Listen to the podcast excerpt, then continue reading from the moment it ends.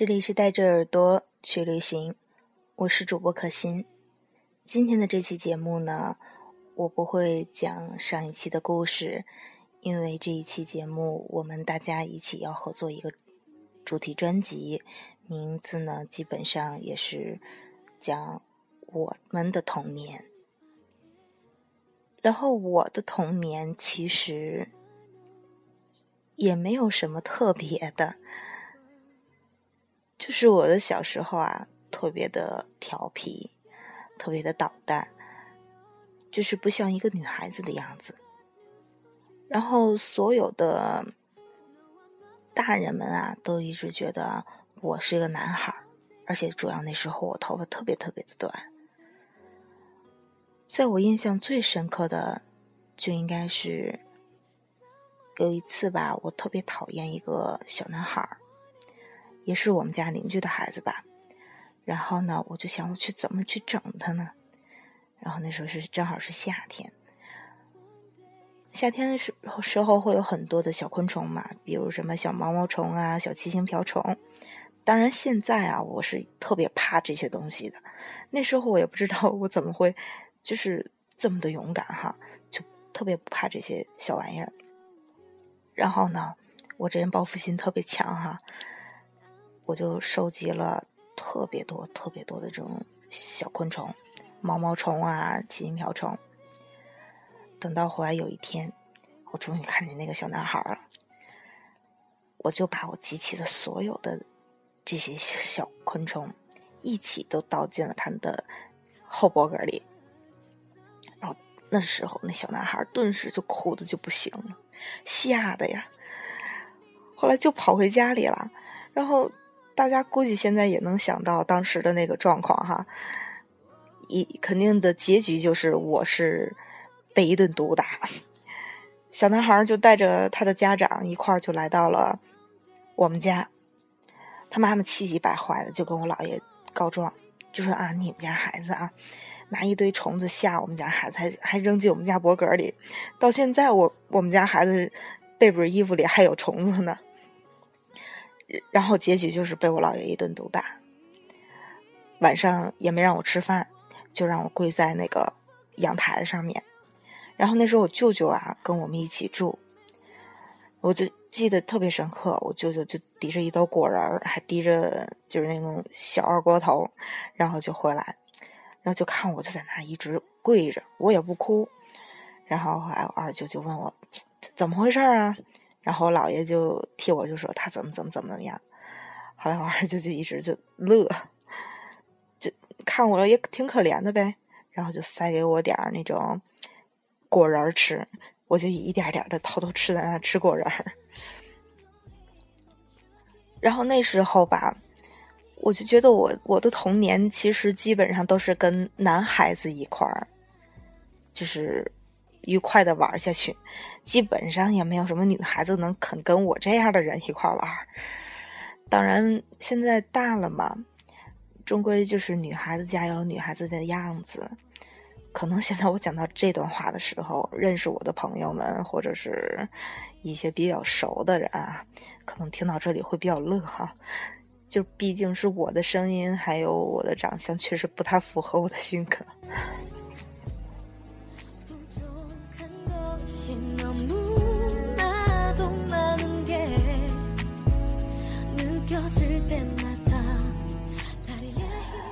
好了，我的童年的一个小小的故事就讲到这里了。然后我的接力棒也不知道是谁哈，我希望他的故事能比我的更精彩，嗯，更动听，或者是更有意思啊。嗯，在这里呢，也祝愿所有的听众朋友们，嗯，都有一个像儿时那样快乐的生活，快乐的记忆。然后愉快的生活每一天，每个人呢都应该拥有那种童心，去迎接未来，去迎接我们未来的生活，和我们爱的人，和我们喜欢的人，永远开开心心的生活下去。这是我对所有耳朵们最大的祝愿。我是可心，我们下周见，拜拜。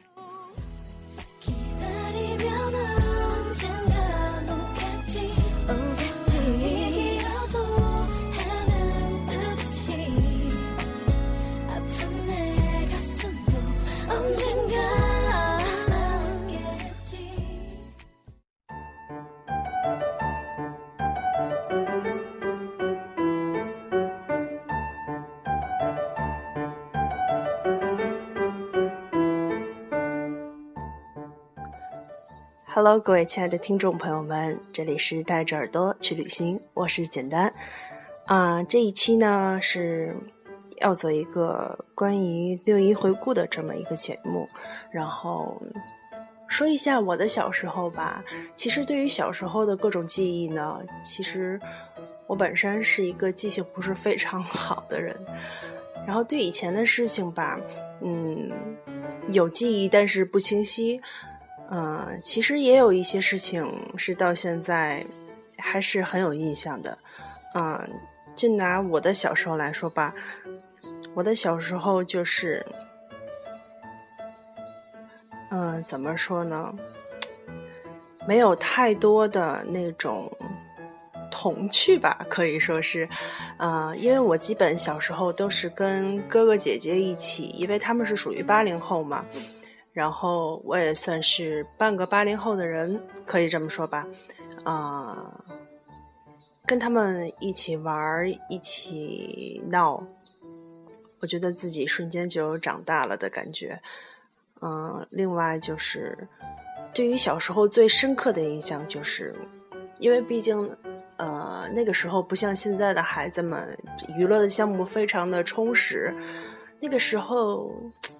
就是喜欢玩沙子、玩泥，然后跟那个时候住在大杂院里面，跟院里的小孩们一起，嗯，玩一些啊，就像这些，嗯，在家长看来不是特别安全的这些娱乐项目，呃，还有就是。呃，跟一个院里的姐姐一起学骑自行车，呃，这个故事非常有趣，就是她教我，然后怎么踩那个脚蹬子，然后还怎么那个方向啊，那个把怎么那样把着它，然后我就特别有趣的。到后来我是学成了，然后就在那一条小街上。在那条小街上，那样骑，嗯，越骑越兴奋，以至于前面有个人我没看见，就是，我就猛了一下骑上去，然后就撞到了那个是个大爷，我就撞在了大爷的身上，然后大爷说，那个。你你不知道有闸呀？那个，我说我说爷爷，我不知道，我就这么提，骑着我觉着撞上什么东西，我就可以停下来了。我只知道骑，我不知道有闸，哪有闸呀？大爷当时我的印象非常深刻，大爷当时就，嗯，也不能说是大爷吧，可能也就五六十岁。嗯，大爷当时就笑翻了，说：“孩子，那个把的边儿上，呃，把的那个有一个那个有两个那个杠杠，你头里的那个是你抓着弄方向的那个把，然后它跟着的有一个那个可以动换的那个东西，就是闸。”你觉得你停不下来，或者是你觉得有什么事儿，你可以摁住它，两边都有，你都可以摁，千万不要摁左面，因为左面一摁的话，有可能你后轱辘就抬起来了。然后，当时我就哭了，哭了，我说，那个，我说爷爷，我不是故意的，那个您可别带我上家找找那个找家长，因为我，因为我真的不知道啊，那个时候非常有趣。然后这个事情到现在还是津津乐谈的那么一个事情，跟家人，包括是朋友、同事都说过，嗯，大家也是一笑而过，嗯，因为如果要是不好意思啊，我这个这两天这个嗓子有点较劲，因为毕竟这种事情要是放在现在的话，我觉得应该不会这么好的就解决了吧。嗯，还是时代的问题，那个时代的人们特别单纯，而且啊，我当然不是说现在的人居心不轨，啊，就是说，就是可能时代的这么一个变迁吧，人们心里想的东西可能会多一些。然后，希望现在的小朋友，而且我看到的都是娱乐项目非常非常的丰富，然后家长也非常重视孩子的这个童童年的这个一个教育，还有寓教于乐嘛，嗯，带着孩子做一些，比如说，呃，出去玩、吃饭，像我们那阵儿过六一儿童节也是。就是单纯的吃饭，没什么玩的那个年代，九零年代嘛，嗯，就是希望，呃，现在有孩子的、没孩子的，现在还是孩子的这些人们呢，嗯，保留一些童趣，然后希望就是以这个单纯的心啊去。去做事也好，然后生活也好，就是保持这样的一个心态，然后也太就像孩子一样，高兴就一天，不高兴也是一天。为什么要让不高兴，然后沾着自自己整个的这个情绪呢？对吧？好了，我就说到这儿吧。然后希望大家每天开心快乐。这里是带着耳朵去旅行，我是简单，我们。下周见吧。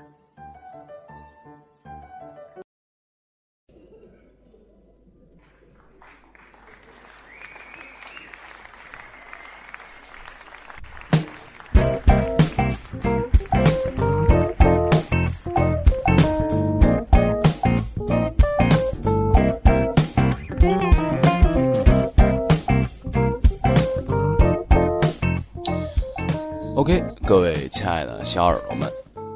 那儿童节啊，这是一个对于本主播来说是一个算是很尴尬的这么一个事情吧。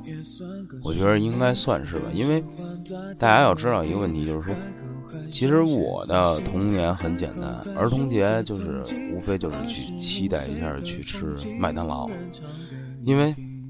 呃，小时候你想没有什么玩的，没有什么玩的，可能那时候玩玩电脑，也就是差不多就很很开心、很开心的事情了。因为我记得那时候，就是我小时候还在过儿童节的时候啊，可能电脑也就才奔三吧，奔三、奔四、奔四可能都到头了。嗯，那时候还没有什么双核啊、四核之类的，所以小时候可能儿童节的趣事啊。我唯一期待的，也就是去吃麦当劳，是不是很没有追求呢？但是也的确是这样，因为我小时候去吃麦当劳的机会很少，除非是考试考了一百分，或者是儿童节，或者是过生日。当然过生日多半跟家吃的比较多哈。那么大家呢，也要理解一下，呃，主播童年算是很惨很惨嘛。当然，就无非也就是小时候也就看看动漫呀，或者听听歌之类的。当然那时候可能听的歌多，多数就是啊杰伦同学呀，啊像这个潘玮柏听的都比较少，一直听这个杰伦同学。那当然小时候最喜欢的还是呃像这个 Coldplay，啊 Michael Bolton。像这些歌手，那小时候很喜欢。那所以说，你让主播来说趣事的话，真的是没有什么趣事可以说。而是说说趣事的话，其实也有。当然，就一件，就是我小时候去参加这个考试啊，就是咱们不管什么考试，就是我就是为了去吃这个麦当劳，就得。必须啊，必须要去考一百分，因为不考一百分就没得吃，所以很纠结。那小时候就是考试的时候没作过弊，当然后来就啊，大家都懂了，后来就开始作弊呢。每天呢就是开始复习，临临考试前一天或者前好几天就开始哎呀呀呀，后呢就主播就疯了，就疯到不行不行的，那就是玩了命的去复习呀。去看题，那以至于就是小时候大家可能家长都让咱们早点睡，那我可能一般都是九九点十点就这时候睡，因为作业写完了以后就要开始复习，所以说这个我觉得真的算是一个趣事，也算是一个很可乐的事情，因为为了吃一个麦当劳，就是为拿一个一百分，我也是挺拼的，我觉着真的。当然，我不知道各位亲爱的小耳朵们有没有，就是像主播一样的，就是只要是考一百分，或者是儿童节，或者是这个过生日，才能去吃一次麦当劳。反正主播是这样干的了这个六一呢，虽然说已经过了。但是我觉着，其实每一个人把心态放的非常，呃平啊，非常开心的那么一个心态去面对每一天。那其实每一天都是儿童节。那作为每一位家长来说呢，我觉得其实，嗯，小朋友们更多是一个需要一个陪伴。其实我们不妨就是在周六周日的，啊。这些里面就是带小朋友去出去玩啊，带小朋友出去玩，因为小朋友其实需要这种陪伴，真的，他需要这种陪伴，因为这种陪伴也可能会影响到他以后的一些种种吧。所以也希望各位家长在周末放下自己的工作。啊放下自己的工作，多去陪陪家里的小朋友。那各位小朋友呢？咱们不能说无拘无束啊，咱们该注意也要注意，可以尽情的玩，但是各位小朋友一定要注意安全，安全是首位。那我刚才说了这个小朋友，说了家长，那说到我自己，其实我真的没的什么，没什么想说的，因为。那主播的童年不能说特别悲惨，反正是没什么意思，就无非就是看动漫呀，然后听听歌，然后去小小的期待一下啊，这个一百分过后的麦当劳。当然有的时候他还违约，他他不带我去，他不带我去，这个是主播。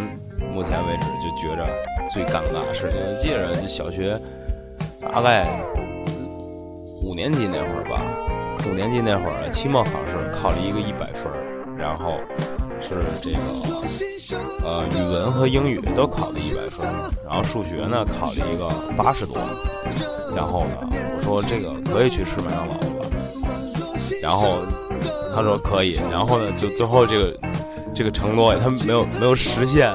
这个把我给坑了，反正是主要是把我给坑了，然后我就一直期待、期待、期待，然后最好还是分家吃的。所以，各位亲爱的小耳朵们，我觉着你们的童年肯定相对于来说比我的要有意思。当然，也希望大家可以在这个社区里面跟我们来进行一个线下的讨论啊，真的。非常非常的期待，那么这就是算是本主播去世吧。为了吃麦当劳，为了考一百分，所所过的这么一个童年。那这就是我自己的推荐了。让我们下期节目再见吧。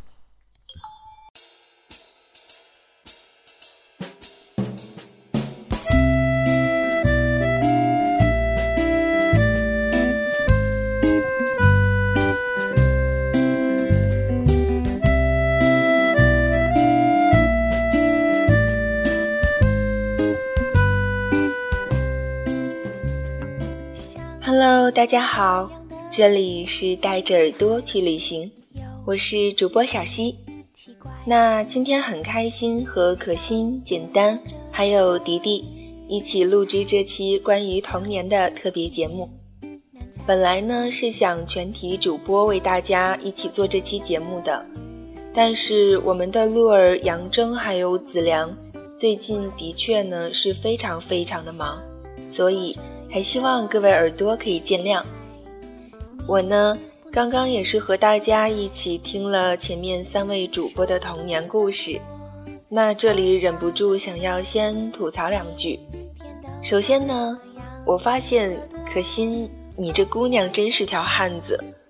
我就是特别怕那种体积大一点的虫子，你居然可以为了让别人恐惧，克服了自己的恐惧，这真的是蛮拼的。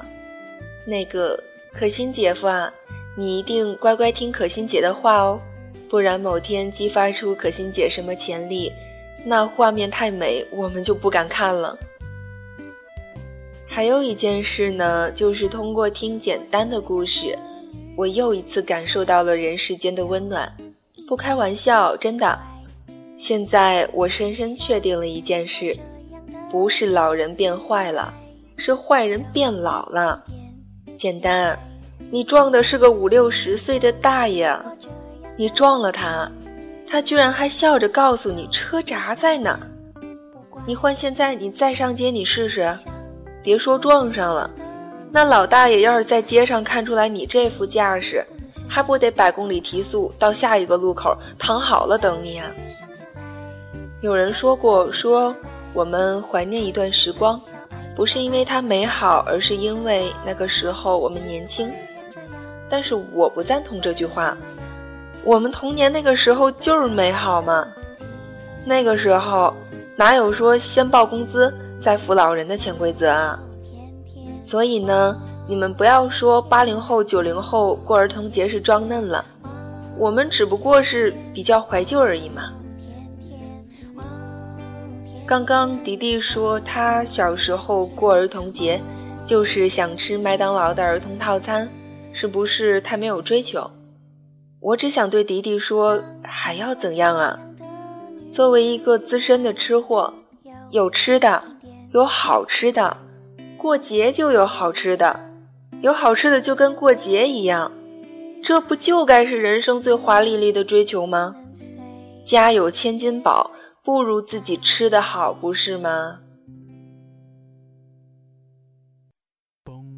那该吐槽的我都吐槽完了，那个我也不太确定播这期节目的时候，他们是不是还能让我活着？反正我现在心里是痛快了嘛。那该说说我自己了。那我是特意把自己留到最后一个发言的，因为我知道我这件故事吧，因为我知道。我这故事要是一说出来，估计他们就都得上旁边笑二十分钟了。我小时候干的囧事儿呢，的确比较少，但是呢，这为数不多的几件，件件都是精华呀，件件可以说是巨占囧傻呆萌四大特质。那之前他们一说要录一个关于童年回忆的专辑节目，我就知道我这点小隐私。嗯，藏了二十来年，反正今天是藏不住了。哎，耳朵们，你们说我们当主播容易吗？连点隐私都不能有。我我话都说到这儿了，那赞点不点的，反正就看你们了。那刚刚也提到了嘛，我是一枚资深的吃货。这资深倒不是特指吃的有多讲究，我主要就是想说明一下这年头长的问题。我小的时候呢，特别爱喝碳酸饮料，就是雪碧、可乐、芬达，就是这一类的饮料，那就是我的最爱。可是大家都知道，那东西喝多了对身体不好嘛，所以妈妈会限制我，每天呢最多喝一杯。那有一年夏天，大概是我七八岁的时候吧，那晚上放学回家就特别热，突然间就特别想喝雪碧。然后妈妈给了我个杯子，让我自己到厨房去倒一杯。我一进厨房呢，看见两瓶，一瓶剩一半了，另一瓶还是满满的。那对于我来说嘛，当然从心理上来讲，我也是抱起了满满的那一瓶。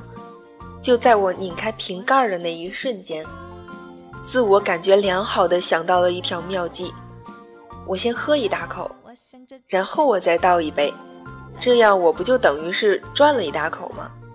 当时那个机智如我的感觉，就完全整个人陷入了那种自我崇拜中。